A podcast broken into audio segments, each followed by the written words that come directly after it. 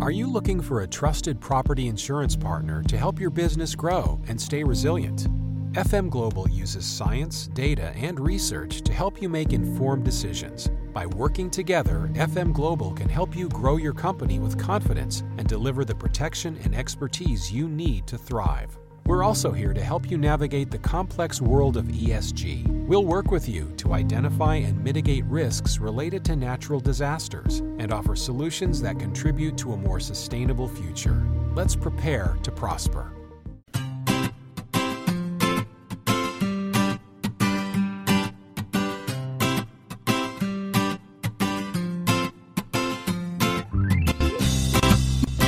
Bienvenidos al capítulo 40 de Perspectiva, un podcast de estrategia empresarial donde analizaremos cada semana todas las decisiones y estrategias de las empresas que nos rodean.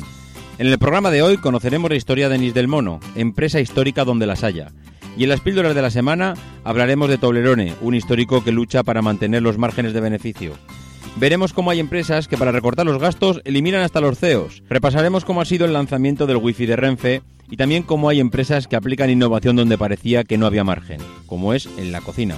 Y como no, hablaremos de Tesla y sus últimas novedades. Si eres de los que te gusta estar informado, no lo dudes. Sube el volumen y acompáñame. Yo soy David Isasi y hoy es 14 de noviembre de 2016. ¡Comenzamos!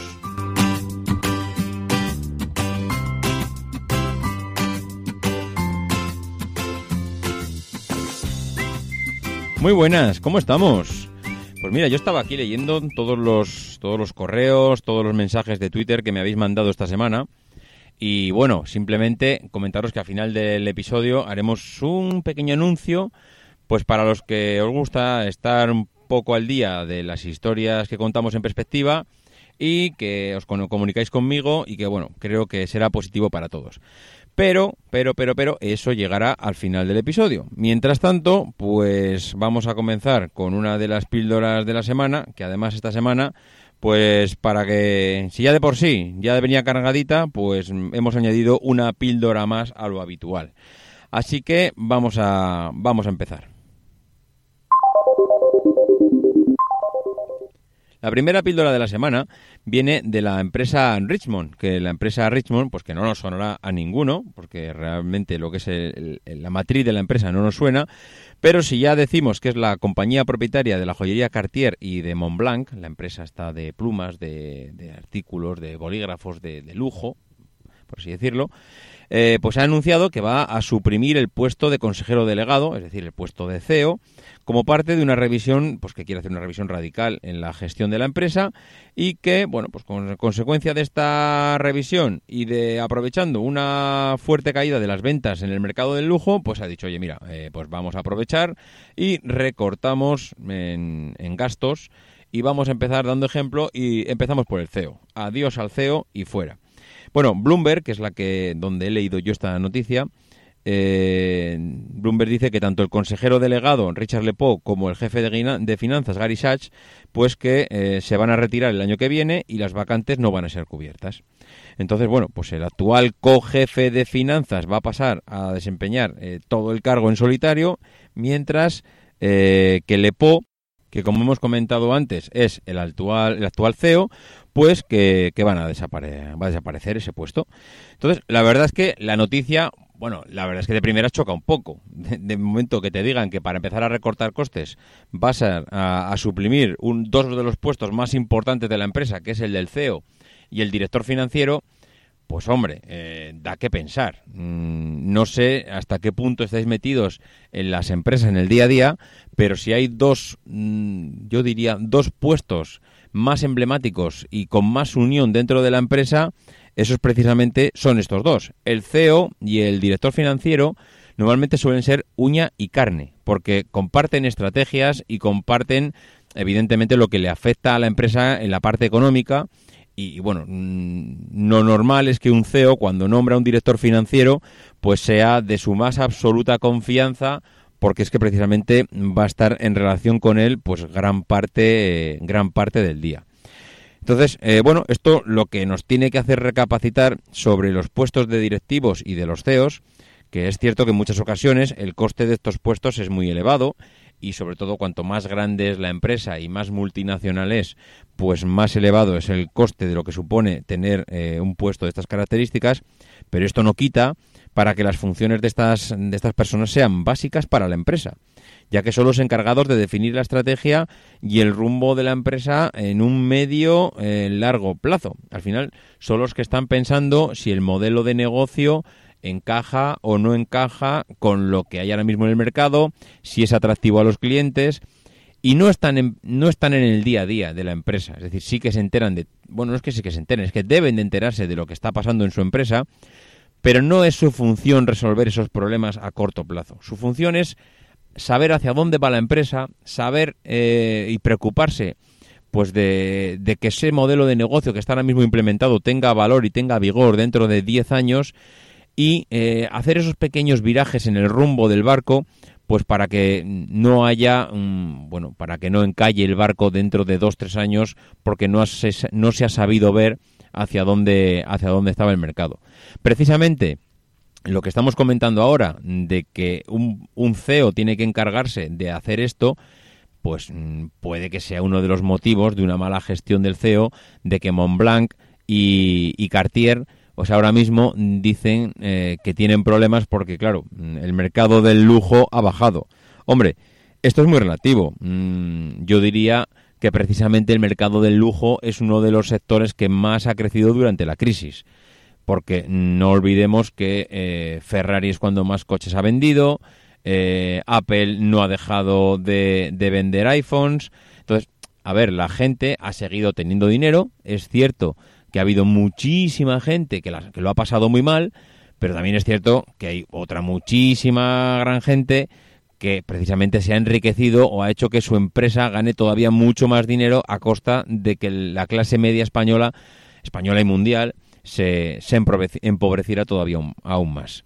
Entonces, bueno, eh, simplemente la reflexión mm, de que es, bueno, es realmente eh, significativo que una empresa quiera recortar gastos empezando por los CEOs. evidentemente, si no hacen falta, no hacen falta. Pero ¿va a ser capaz la empresa matriz de dirigir dos empresas tan diferentes como Montblanc y Cartier? Porque yo creo que no compartirán estrategias, no compartirán modelos de negocio. Es verdad que puede estar dirigido a un sector mm, de una con una bueno con un poder adquisitivo muy elevado, pero no tiene nada que ver el que necesita un anillo que el que necesita un bolígrafo o una pluma. Las necesidades son completamente diferentes y por eso las estrategias debieran ser también diferentes. La segunda píldora de la semana viene pues, de la mano de nuestra querida Renfe. Renfe, esta empresa que se encarga de transportarnos en tren de lado a lado de España y que esta semana hacía un anuncio maravilloso de que eh, van a poner mm, wifi en eh, los trayectos del AVE. De momento van a empezar por Madrid-Sevilla. Y eh, bueno, pues ya se acabaron esas larguísimas estancias en los trayectos largos donde te aburrías y no sabías qué hacer, más allá de ver una película y toquitear pues, tu dispositivo móvil, bien tu teléfono, bien tu iPad, bien tu ordenador. Pero claro, tampoco podías hacer mucho porque eh, tenías, mm, evidentemente, problemas de cobertura, no tenías conexión wifi, no tenías acceso a Internet, con lo cual todo lo que era el trabajo pues dependía de la conexión móvil de tu teléfono que eh, haciendo de modem 3G pues te conectabas a través de él. Pero claro, evidentemente las conexiones son tan malas que era imposible hacer trayectos. Yo he hecho trayectos Barcelona-Zaragoza donde he intentado mantener la conexión del móvil más allá de 5 minutos y es imposible. Se corta la conexión, la vuelves a recuperar, se vuelve a cortar, se vuelve a cortar, se vuelve a cortar. Al final, ¿qué haces? Pues acabas desesperado. Bueno, pues eh, Renfe lo que ha hecho es ver la necesidad de implantar este servicio para, para eh, ofrecérselo al usuario y pues ha, dicho, mira, pues preparo una red wifi a base de conexión por satélite y como mi red es deficitaria, pues empiezo a ganar pasta empiezo a ganar pasta y esto va a ser lo que me haga traer unos cuantos euros a mi cuenta de resultados. Vale, ¿qué pasa? Pues lo que pasa aquí es que no se puede ser más torpe, no se puede ser más torpe poniendo las tarifas. Los clientes van a tener dos opciones de acceso a Play Renfe, que es como se va a llamar el servicio, el básico y el premium, que será sin coste para los miembros del programa de fidelización de Renfe y, eh, y, que bueno, lo que sí que van a hacer es, si tú te incorporas y te sacas la tarjeta de fidelización eh, Plus Renfe o más Renfe, no sé cómo lo van a llamar, pues que te darán un acceso mm, a un precio mucho más asequible. Pero claro, aquí es donde viene cuando la matan. El paquete básico incluye una conectividad de 20 megas de datos. Ojo al aparato. 20 megas de datos. Un acceso desde un dispositivo, además, que no te deja tener varios dispositivos y, eh, bueno, pues y que encima, aparte de esto, te dicen que vas a tener acceso a amplios contenidos. O sea, esto quiere decir que con 20 megas vas a tener que eh, conectar tu teléfono o tu tablet o tu portátil y te van a dar acceso a grandes contenidos. No sé qué tipo de contenidos o qué tipo de compresión están utilizando en Renfe, para que tú... Hola, buenos días, mi pana. Buenos días, bienvenido a Sherwin Williams. ¡Ey! ¿Qué onda, compadre? ¿Qué onda? Ya tengo lista la pintura que ordenaste en el ProPlus app. Con más de 6.000 representantes en nuestras tiendas listos para atenderte en tu idioma y beneficios para contratistas que encontrarás en aliadopro.com. En Sherwin Williams somos el aliado del PRO. Puedas descargarte una película con 20 megas y que te dé tiempo para verla. Bueno, tiempo tendrás, porque tienes mucho tiempo en trayecto, lo que no, no sé si te dará pues, para ver el título de la película, mm, poco más. Eh, evidentemente han dicho, oye, mira, la gente lo que va a hacer cuando vea que tiene 20 megas, se van a pasar al paquete premium. Esto es, esto es inteligente, porque claro, es verdad, nos vamos a pasar al paquete premium, que no sé cuánto nos van a cobrar por el paquete premium. Mm, creo que he oído por ahí que creo que unos el doble, igual unos 4 euros, una cosa así, pero bueno, eh, lo importante ya no son los 4 euros o los 5 euros, es que el paquete premium tiene una conectividad de 100 megas de datos. Y eso sí, acceso a tres dispositivos. O sea, vas a poder ver tu teléfono, tu tablet y y tu pantalla a la vez. Las tres a la vez, ningún problema. Además, con el espacio que da Renfe en el tren, no vas a tener ningún problema para tener los tres aparatos encima de la, de la mesita que tienes delante. Eh, lo que sí que vas a tener un problema es para poder pasar del título también nuevamente si consigues ver alguna película o conseguir eh, ver alguno de los contenidos que te ofrezcan ellos, que me gustaría saber qué tipo de contenidos son que dan soporte o que son suficientes 100 megas para verlos. Entonces, eh, bueno, mm, yo es que no sé. hoy en día entiendo que puedan tener problemas de, pues de conexión satélite, que es muy cara la conexión satélite, que allí va todo el mundo. Entiendo que ellos dicen, oye, mira, mm, no es problema el que la gente lo pague, porque realmente estos, estos servicios lo van a demandar la gente que son, eh, bueno, viajes de negocios, y que al final, como te lo paga la empresa, pues no hay problema porque, mm, bueno, esto lo van a pagar y punto. Pero es que, a ver, pero si es que es imposible que lo paguemos. ¿Cómo vamos a pagar una conexión de 100 megas para un viaje de trayecto largo entre un Madrid y un Sevilla? Cuando eh, es que 100 megas no da para nada. Yo, yo de verdad no sé quién ha definido esta estrategia, no sé quién ha definido estas capacidades, pero si real, aquí puede pasar dos cosas.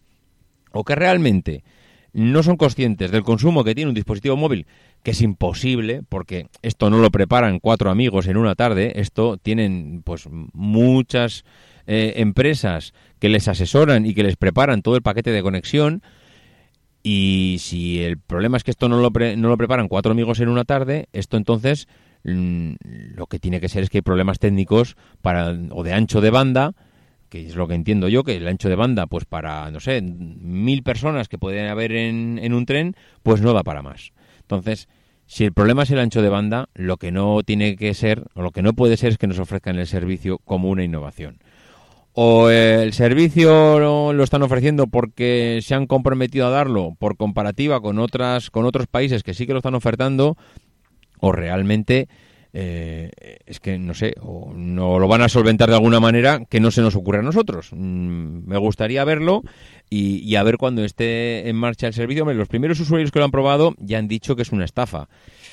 Pues mm, no sé, los, los primeros usuarios son precisamente los que son más tecnológicos, porque han ido allí, pues yo qué sé, todos los eh, todos los enviados de los blogs más tecnológicos, de las empresas que están todo el día conectadas a Internet. No sé, igual no es el, público más objetivo, pero aún así, cuando empiecen a pasar la gente normal por allí, ya va a tener alguien suficiente con 20 megas para hacer un viaje en AVE. 20 megas.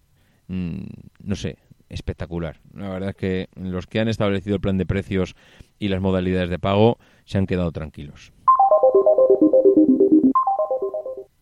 Otra de las noticias de esta semana venía de una empresa de, cocina. Venía de eh, que hay una empresa que ha abierto sus puertas en Londres este verano pasado y que eh, bueno que parece ser que es un restaurante que va a aterrizar en Lleida el próximo el próximo miércoles que para cuando posiblemente hayáis escuchado ya este podcast pues ya haya aterrizado y que eh, va a ofrecer mm, comida impresa en 3D esto mm, a día de hoy pues parece por lo menos para mí ciencia ficción. Es decir ya ya veo que existe pero que haya una empresa que haya unas personas que hayan sabido sacar provecho de esta tecnología que a día de hoy todavía no está muy desarrollada. Es decir, desarrollada está, pero lo que no está es muy implantada en el día a día. Pues para casos puntuales, para unos negocios muy concretos, sí que es posible que nos encontremos con esta tecnología, pero para algo tan específico como es la cocina, pues hasta ahora no, no nos lo habíamos encontrado. ¿Y qué nos dicen esta gente? Pues lo que nos dicen es lo siguiente, y son palabras textuales del propietario. Queremos que el resultado sea algo complejo y que cualquier cocinero, no solo una persona que viene a degustar, sino alguien que entienda de cocina, diga esto no lo puedo repetir. Esto de verdad tengo que darle el mérito a la tecnología. Bueno, pues esto lo dice eh, Marcio Barradas, que es uno de los cofundadores de Food Inc., que es eh, eh, la empresa, el nombre de la empresa. Y al final, pues bueno, este, este emprendedor portugués lo que ha intentado buscarse eh, las habichuelas es a través mm, de una diferenciación de producto en un tema tan complejo como es la cocina. Tan complejo en el sentido de la diferenciación. Porque, claro, diferenciarse hoy en día en la cocina, pues sí que da la sensación de que parece que está todo inventado. Y realmente no es así. Realmente no es así porque ellos lo demuestran. Han cogido la tecnología de la impresión en 3D y, y han empezado a elaborar comida que según dicen ellos, eh, lo que buscan es que realmente no se pueda rehacer en casa. Es decir, lo que ellos no quieren es que mm, saquen un plato a la mesa y que diga a alguien que, oye, mira, pues esto, si lo hago de esta manera o de la otra, eh, lo puedo reproducir en mi restaurante. No, ellos quieren que ese conocimiento, esa forma de utilizar la tecnología, pues sea única de ellos. Que, que hay otras personas y otros restaurantes que si esto va bien lo pueden reproducir, perfecto, no hay ningún problema, ellos tendrán su estilo y su método. Pero que sea necesario una impresora 3D para eh, reproducir los platos que ellos están elaborando. Esto, pues lo que nos viene a recordar es que muchas veces, si no te diferencias del resto, no estás aportando nada atractivo y que al final el cliente lo que busca muchas veces es algo que le llame la atención para acudir a tu para acudir a tu restaurante.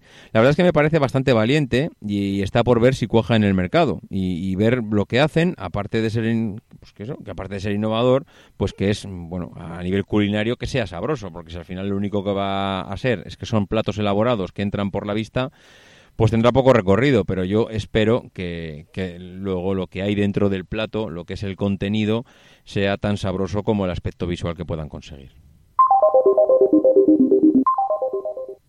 Otra de las noticias importantes de esta semana es el, hecho de que estamos viendo cómo, a medida que la crisis se ha ido acentuando y ha, ido pues haciendo mella en, en muchas empresas, ha habido diversas marcas que están replicando el concepto este que ya vino de, bueno, ya viene de hace 20 o 30 años, en el que eh, los productos en los supermercados cada vez son más pequeños.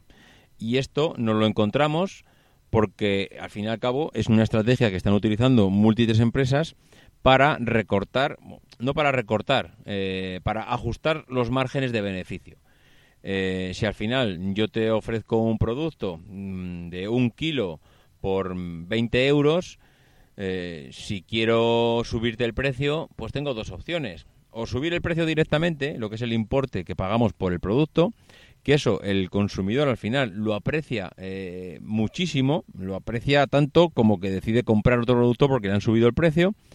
o lo que hacen es recortar ese bueno recortar en la cantidad de producto que te dan que te dan por ese importe esto desde luego no es nada nuevo pero sí que es cierto que durante los últimos años de la crisis pues hemos podido ver cómo había eh, empresas que utilizaban esta esta estrategia no por ejemplo eh, los paquetes de cereales Nestlé han pasado de contener 525 gramos a, a contener 470 gramos el precio es el mismo, pero el contenido ha variado, ha sido mucho menor.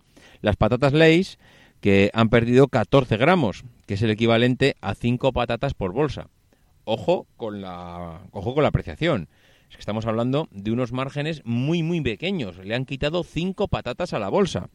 Bueno, eh, en Reino Unido, eh, otro de los cambios que agitó a los consumidores recientemente fue la reducción de las chocolatinas Mars, que en 2009 redujeron su tamaño un 7,2%, pasando a pesar 58 eh, gramos a los 62,5 gramos que, que tenían originalmente. Bien, pues, ¿quién ha hecho ahora mismo esto en la actualidad? Bueno, pues nuestros amigos de Toblerone.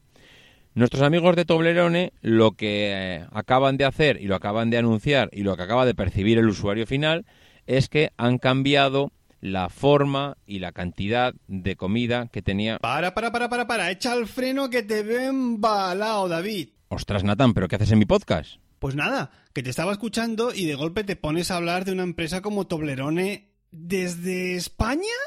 Pues sí, ¿por? Pues porque, por si se te ha olvidado, yo vivo en Suiza. Y además también tengo un podcast dentro de Emilcar FM llamado Suiza Spain, donde hablo de mi vida en este país transalpino. Pero si eso ya lo sé. Ya, pero lo que no sabes es que como sigas hablando de Toblerone me chafas el capítulo de esta semana en el que iba a hablar del mismo tema. Ah, vale, perdona. Pues nada, lo dejo aquí. Y si eso ya amplías tú la información en tu podcast, ¿te parece? Perfecto. Gracias, compañero. De nada. Y ahora pon esa cortinilla musical y danos una última píldora. Vale, vale, a sus órdenes. Pues como dice Nathan, la última píldora de esta semana viene de la mano de Tesla. Y cómo no, de Tesla. La verdad es que a Tesla le vamos a tener que, asignar ya una píldora todas las semanas. La verdad es que puede ser, eh, espero que no sea muy cansino para, para todo el mundo, pero es que eh, realmente es una de las empresas que está innovando y que está, bueno, pues mm, prácticamente sacando novedades todas las semanas, ¿no? Y esta viene relacionada precisamente con lo que hablamos la semana pasada. Eh, dijimos que íbamos a ver en breve cómo Tesla nos iba a vender su producto de diferentes maneras. Y, y precisamente esta semana acaba de anunciar una de ellas. Va a empezar a cobrar por la energía eléctrica que sirve para recargar los coches. Te van a poner un límite anual de 400 kilovatios hora y a partir de ahí a pasar por caja. Esto lo, lo, comento porque por lo que decíamos la semana pasada, que es que realmente el producto suyo es la energía eléctrica almacenada de forma muy inteligente en baterías. Entonces, mm, que, vale, que sí, que, que, lo están, que lo están vendiendo a través de diferentes formas, pero que lo recordemos todos, que ellos se encargan a, vender el conocimiento y a vender ese producto también eh, eh, explotado que es la energía eléctrica. Porque esta semana leíamos que Toyota dice que para 2020 va a conseguir sacar eh, o va a sacar sus vehículos eléctricos que van a alcanzar, creo que eran, no sé si 150 o 200 kilómetros. Y esto, la verdad es que te pone en perspectiva de hasta qué punto Tesla está avanzado. A día de hoy, creo que Tesla ha anunciado que tiene eh, coches que son capaces de alcanzar autonomías de 600 kilómetros. Eso es hoy. Hoy, en el 2016, Tesla alcanza eh, eh, cifras de, unos 600 kilómetros de, de duración del recorrido.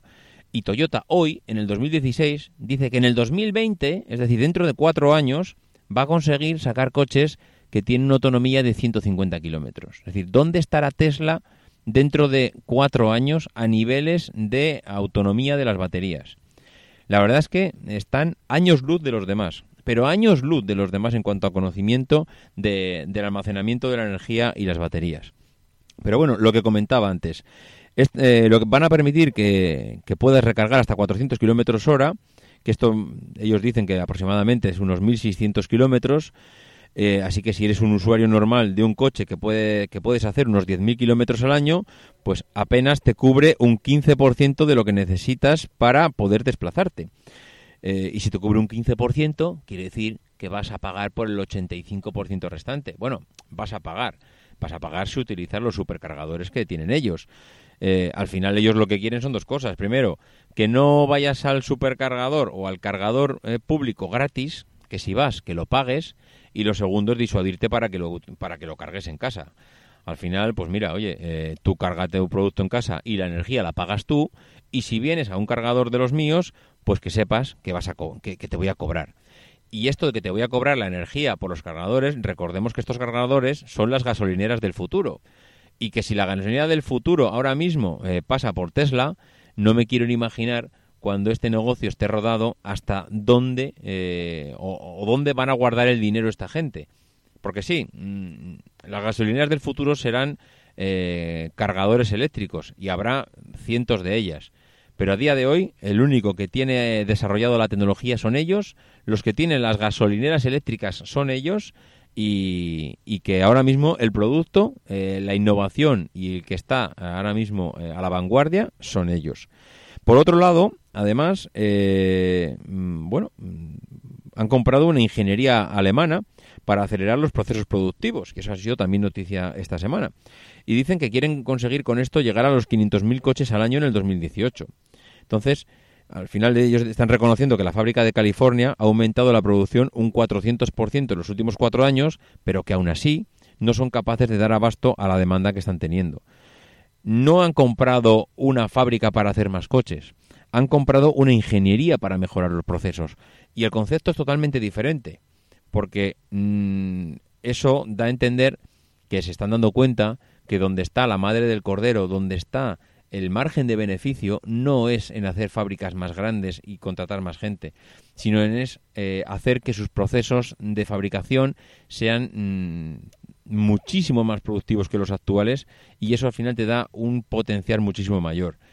Los que os acordéis del, episodio de Toyota, pues mm, conoceréis cómo lo hace Toyota para hacer que sean más productivas sus fábricas y hasta qué punto la cultura japonesa está tan tan desarrollada en este sentido.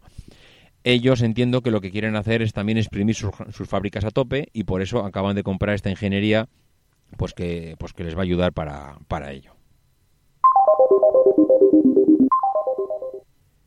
Y ya nos metemos de lleno con la empresa de esta semana. La empresa de esta semana, ya hemos comentado antes, que es, eh, bueno, pues Anís del Mono. Anís del Mono es una, es una compañía de Vicente Bosch y Grau, que era un notario que jamás ejerció su, su profesión y que además de notario, pues era un empresario, pues parece ser como la copa de un pino, ¿no? Eh, en 1868 se unió comercialmente a su hermano José Bosch, que era un abogado que sí que ejercía, y el cual tres años antes había adquirido una pequeña fábrica en Badalona en la que se elaboraban pues licores a granel. La familia Bosch pues ya eh, poseía otras empresas y destilerías pues prácticamente pues por todo Estados Unidos, ¿no? Eh, la fábrica fue fundada en Badalona en el año 1870 y tal como indica la etiqueta, los hermanos Bosch y Grau llegaron a ser uno de los eh, anisados más importantes de España. Su sistema de producción es completamente artesanal y de hecho si, visitáis hoy la fábrica podréis ver eh, bueno, la sala de destilería de un estilo modernista, bestial, es auténticamente precioso ver, ver esa sala de destilería. Y eh, bueno, pues es el sistema que se viene utilizando desde hace más de 145 años y que ha convertido que a este licor en uno de los más populares del mundo. En la empresa destacan pues por la, por la importancia, lo que os decía yo, sobre todo por la importancia arquitectónica, las salas de destilación, de un, pues así como el archivo, el despacho del gerente, y entonces eh, ellos hacen visitas a, la, fábrica para que se vean y, se puede apreciar pues estas maravillas modernistas que, tienen ya sus años, ¿no? Anís del mono contiene en su composición únicamente mata la uva, que es una grana de anís de primera calidad, que está muy seleccionado y de la que sacan el, el aceite esencial que proporciona luego el buque tan característico del producto, ¿no? Tiene agua químicamente pues muy pura, tiene un jarabe de azúcar refinado y filtrado y alcohol.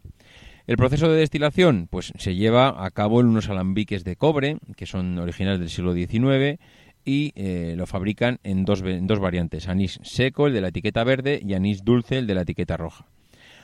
Eh, a día de hoy, pues los exportan a Estados Unidos y a muchísimos países de, Latinoamérica. ¿Cuál fue el origen de, por qué llamarse anís del mono? Bueno, pues una de las teorías, las que tiene más peso, dice que había un mono de mascota en la fábrica y que la familia Bosch pues tenía eh, negocios en América y uno de los barcos fue el que trajo ese mono, ¿no? Acabó instalado en la fábrica que tenían junto a la playa de Badalona y eh, bueno, pues la verdad es que el mono se hizo muy popular y la gente se acercaba hasta la fábrica para ver pues para ver al mono. Esto hizo que la empresa pues se conociese popularmente como la del anís del mono. Otra teoría dice que el señor Bosch, que era notario y empresario, pues aprovechó el debate que suscitaban las teorías de Darwin para publicitar la marca como la marca más evolucionada, que era un poco la teoría de Darwin. En la etiqueta ya veis que hay un, primate, un mono humanoide, que sostiene un pergamino que proclama es el mejor, la ciencia lo dijo y yo no miento. Esa ciencia era la que había hecho pública en 1859 Charles Darwin con el, en su libro Del origen de las especies. También hay una teoría que sostiene que el rostro del primate es el del propio Charles Darwin. Pero bueno, al final esto es especular por especular. Eh, lo que está claro es que Vicente Bosch fue también el primero en colocar un luminoso publicitario en 1913 en plena Puerta del Sol de Madrid y que meses más tarde inauguraba otro luminoso en la Plaza Cataluña junto al Paseo de Gracia. Eh, la historia que inspiró al diseño de la botella, pues la verdad es que es también bastante curiosa. El propio Bosch andaba buscando un regalo especial para su mujer y se fue a la, Plaza Vendôme de, París, donde encontró el perfume perfecto y, cuando lo vio, pues le surgió la inspiración para que esa botella que él vio en aquel perfume de corta diamantado, que se ha convertido en el estándar, en la característico de, anís del mono, porque hoy en día eh, no hay nada más característico de anís del mono que esa botella con esa etiqueta y con esos diamantes grabados, pues eh, se ha convertido en algo tan característico que, es tan popular la botella y más famosa la botella incluso que el producto que lo que, contiene, ¿no? La etiqueta de la botella también encierra algunas, encierra algunas curiosidades que hacen que sea pues todo un símbolo, ¿no? Como el error ortográfico de destilación, que pone destillación, que proviene del catalán y que todavía hoy se mantiene. Pero quizás lo más significativo sea el, rostro del propio mono. Eh, ese, ese, mito de que se parezca a Charles Darwin pues, eh, pues hace también que haya engrandecido la leyenda de la etiqueta y de la botella, ¿no? A la, muerte, a la muerte de Vicente Bosch, en 1907, heredan la destilería sus hijos Vicente y Francisco y la etapa corresponde a una gran expansión de la marca. Ellos deciden que se van a expandir no solo por Cataluña, no solo por España, sino por, también por el, por el extranjero. Y así, en el año 1909, ya instalaron en Bruselas el primer anuncio, también luminoso, de Alins del Mono, y en 1910, durante la Exposición Universal de París, presentaron un stand y un espectáculo de, pirotecnia pues para, para darse más bombos si es posible, ¿no? Eh, bueno, eh, al final muchos otros productores de anís han tratado también sin éxito eh, subirse al carro de la fama, pero mm, no, no, no ha sido capaz, no han sido capaces de alcanzar lo que ha conseguido esta gente. Al final, la estrategia comercial posterior que tuvo la marca, basándose en la apertura de mercados internacionales, pues ha sido todo, todo un éxito, porque lo que es en América Latina, Argentina, México, Venezuela, eh, bueno, ellos tienen el lema de que son famosos en todos los países y que han llevado el sabor de marca España a, todo el mundo, ¿no? Cuentan que cuando el famoso explorador Jean-Baptiste Charcot eh, preparaba su expedición al Polo Sur en 1903, que todavía vivía Vicente Bosch, eh, encargó que le enviaran urgente 125 litros de anís del mono porque tenía la certeza de que le permitiría combatir el tremendo frío del clima austral.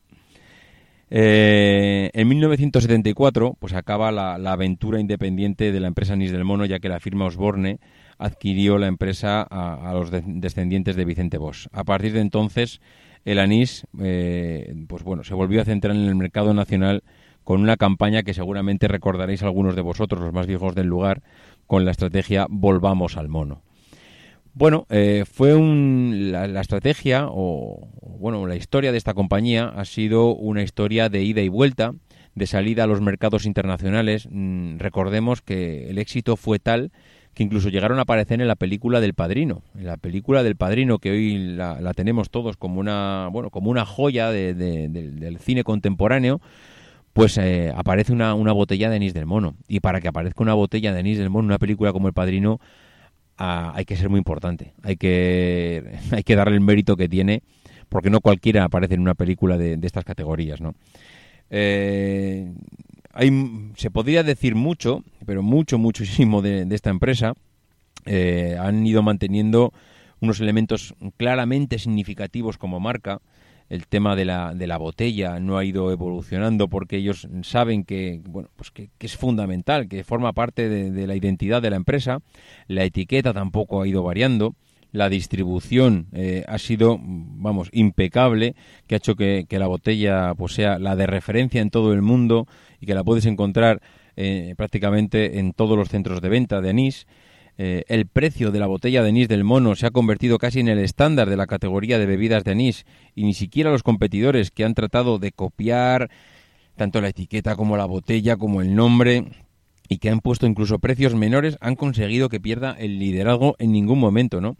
Eh, el tema de la leyenda del nombre es curioso, eh, bueno, pues cómo ha hecho que la gente especule con diversas teorías sobre el origen de la, del nombre, ¿no? Para celebrar el 40, el 140 aniversario, la marca tiene, mm, bueno, eh, va a dar un, paso histórico o ha dado mejor un paso histórico y, ha cambiado el formato de la, de la, botella, algo que no había hecho jamás. Entonces, eh, cuando hacen esto, dices, joder, ¿vas a cambiar precisamente la botella en, tu aniversario? Pues sí, porque eso al final forma parte de una estrategia de, pues bueno, de, culto, ¿no? Porque al final lo que va a conseguir con, con ello es que todos aquellos amantes de la, de la marca y de, la bebida intenten conseguir botellas, pero no solo para bebérselas, sino para mantenerlas como pieza de coleccionista. Eh, al final, eh, bueno, ha sido, ha sido, fue una botella muy característica que, que, bueno, que tenía una etiqueta negra con un tapón metálico. Bueno, ellos le dieron el toque que quisieron darle en ese momento y que, y que es cierto, pues que, que que para lo que muchos fue una auténtica un sacrilegio, mm, bueno, cambiar la botella, hay que reconocer que fue un, un acto conmemorativo y que sirvió mm, no solo para, para festejar, sino para relanzar la marca, porque consiguieron precisamente lo que querían, que las ventas de esa botella fueran espectaculares. Bueno, a día de hoy, si paseáis por la playa de Badalona, podréis ver eh, una estatua que lo que es la ciudad de Badalona ha, levantado eh, a esta fábrica, a esta fábrica histórica, centenaria, y que, y que bueno, yo creo en, a modo de agradecimiento de lo que ha significado la empresa para, para la ciudad, ¿no? Es, eh, es curioso cómo con, bueno, con, iba a decir, con el buen hacer y con cuatro decisiones eh, bien tomadas en el momento más acertado, pues eh, das con la tecla y, haces que tu producto sea, sea pues bueno, referente eh, en un sector tan tan de nicho como es el, tema del anís. Posteriormente, pues lo intentaron con otros, con, intentaron con otros productos y, lo que hicieron es eh, pensar que el tema del mono era tan peculiar que podían llegar a conseguir el mismo éxito cambiando de animal. Lo intentaron con tigres, lo intentaron con otros animales, pero no fue lo mismo, no fue lo mismo. Fue tan significativo y tan rompedor en ese momento el tema de poner el mono en la etiqueta, el cómo aparecía el mono, eh, el cómo era la botella. Es que quien, no recuerda haber, eh, haber tocado la botella con algún instrumento rígido, con el sonido tan peculiar que tiene. Hoy en día hay una aplicación para smartphones que eh, lo que hace es reproducir y recrear el sonido de esa botella tan característica de anís del mono. Entonces, bueno, mm, yo creo que se puede decir poco más, poco más se puede decir de esta empresa, simplemente quitarse el sombrero, eh, pasar 140 eh, años de evolución en la empresa no es nada fácil, es una pena que tuvieran que, venderla a, bueno, a Osborne, porque ahora mismo se ha, se ha diluido un poco dentro de lo que es todo el grupo empresarial eh, Osborne desde luego lo hizo pues porque ganaba muchísimo con la compra de esta empresa, pero ellos perdieron la independencia que tenían, ganaron seguramente muchísimo dinero, eh, igual no se vieron eh, con fuerzas para, para seguir adelante y para liderar la empresa en un mercado mundial tan competitivo. Pero, pero bueno, la verdad es que desde luego lo único que, que os recomiendo para terminar ya es que, es que visitéis la empresa si tenéis oportunidad de pasar por Badalona. Y ya para terminar, pues eh, como todas las semanas, daremos las gracias a las personas que han hecho las reseñas en iTunes, pero antes quería eh, comentaros lo que os dije al principio del podcast. He creado un, un grupo en Telegram para que podamos compartir todos esos correos, todos esos mensajes que me trasladáis, todos eh, esos comentarios que queréis que hagamos y cosas que, comentemos en el podcast, pues eh, creo que lo mejor que podemos hacer es que se comenten allí y canalizarlo todo para que todos lo podamos ver y todos lo podamos comentar. Y de esa manera, pues bueno, intentar que lo que me llega a través del email, lo que me llega a través de Twitter, pues que si me llegase a través de Telegram, pues yo creo que sería más enriquecedor para todos y que además podríamos compartir lo que muchas veces he, querido, que es compartir fotos, compartir gráficos, compartir bueno, ese tipo de cosas que muchas veces en un medio como podcast pues no, no tienes oportunidad. Entonces, lo dejaré en las, en las notas del programa, dejaré el enlace a nuestro al nuevo grupo de Telegram que ya está creado y eh, para que podáis pinchar y añadiros al grupo y también pues, lo podéis encontrar en la, en la página de, de perspectiva, en, en, la página de Milcar FM, que hablaré con Emilio para que nos ponga allí un enlace y así podáis juntaros todos los que estéis interesados en seguir y comentar esas pequeñas noticias que a mí también me viene bien porque es imposible llegar a todo y me encanta cómo me las hacéis llegar. Oye, he leído en tal sitio, me he enterado de esto y me pasáis los enlaces y podemos comentar para que luego también pues tengamos oportunidad de comentarlo en el podcast.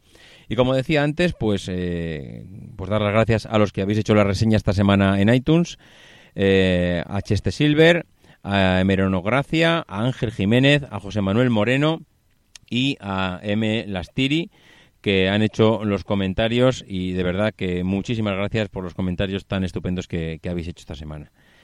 Y antes de despedirme, pues decir que esta semana tampoco se ha puesto en contacto conmigo la persona que tenía que llevarse el altavoz. Así que, mira, haremos una cosa. Para fomentar el tema del grupo de, Telegram, la primera persona que llegue al grupo de Telegram de, perspectiva y haga eh, un comentario sobre el altavoz diciéndole que lo quiere, que por favor se lo mande, pues esa persona será la que se lo lleve y así acabamos ya de una vez por todas con el tema del altavoz. Así que, pues nada más. Como digo todas las semanas, e intentar ser uno de esos locos que hace lo imposible por cambiar el mundo. Because the people who are crazy enough to think they can change the world are the ones who do.